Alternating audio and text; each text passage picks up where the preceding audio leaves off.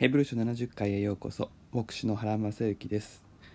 信仰によってと始まるシリーズも後半に差し掛かっています。前回の箇所で信仰によるというのが人間の側から始まるのではなくて主の真実によるところから始まるということをお話ししました。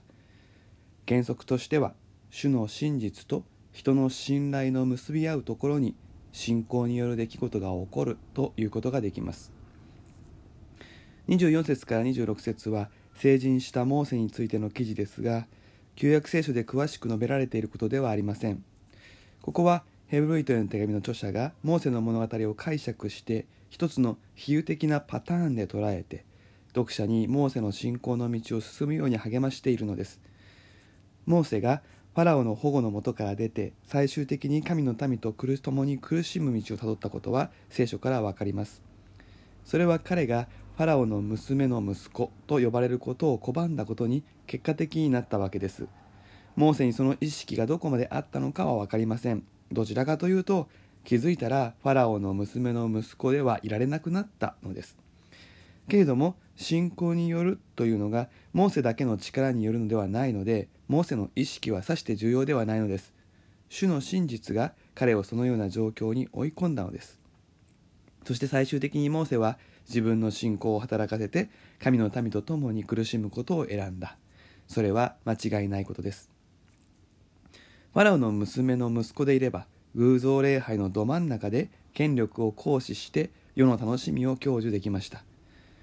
モーセがこれをどのように思っていたかは分かりません。しかし神の真実はモーセをそこに留めておかなかったのです。そしてモーセを神の民と共に苦しむことを選ぶように導かれました。ここまででヘブル人への手紙の著者の意図は十分に汲み取れます。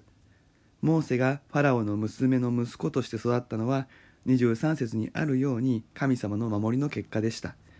このことはユダヤ人クリスチャンたちがユダヤ教の中で育てられたことと重なります。しかしある時期が来て神様はモーセをファラオの娘の息子から神の民と共に苦しむ道に導かれました。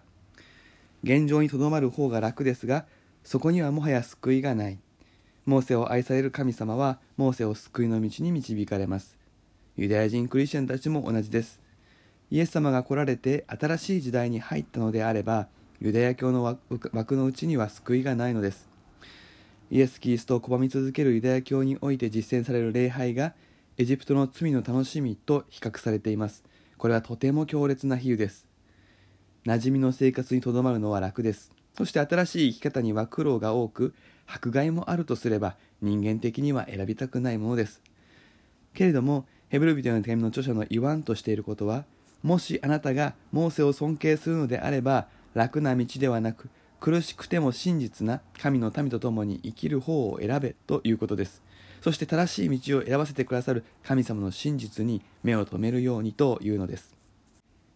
26節はモーセの状況とヘブル人の手紙の読者の状況がすっかり重なっている表現です。キリストのゆえに受ける恥ずかしめとはヘブル人の手紙の読者が直面していた迫害を指す表現。これを著者はモーセが神の民と共に苦しんだ苦しみ苦労と重ねて言い換え。まるでモーセが今生きてここで一緒に苦しんでいる。ちょっと先にいる先輩のような書き方です。それは読者たちが26節にあるように考える。そういうことをしてほしいからです。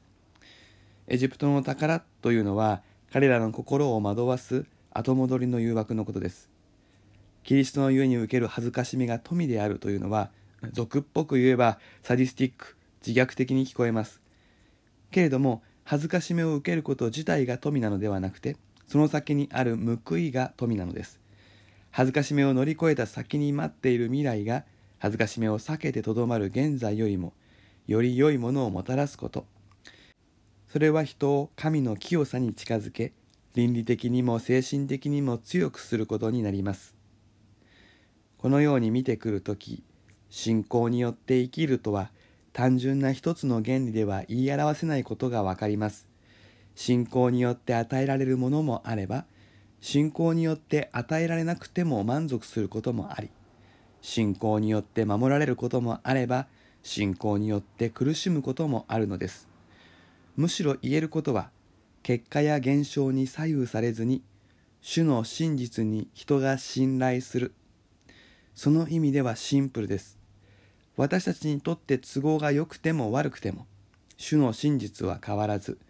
人は主を信頼できるし信頼するときに思ってもみなかった成長や思ってもみなかった恵みが与えられるということが言えます。ヘブル人への手紙の著者がこの11章で伝えたいことはある意味でこれに尽きるのかもしれません。56回目は以上です。それではまたお耳にかかりましょう。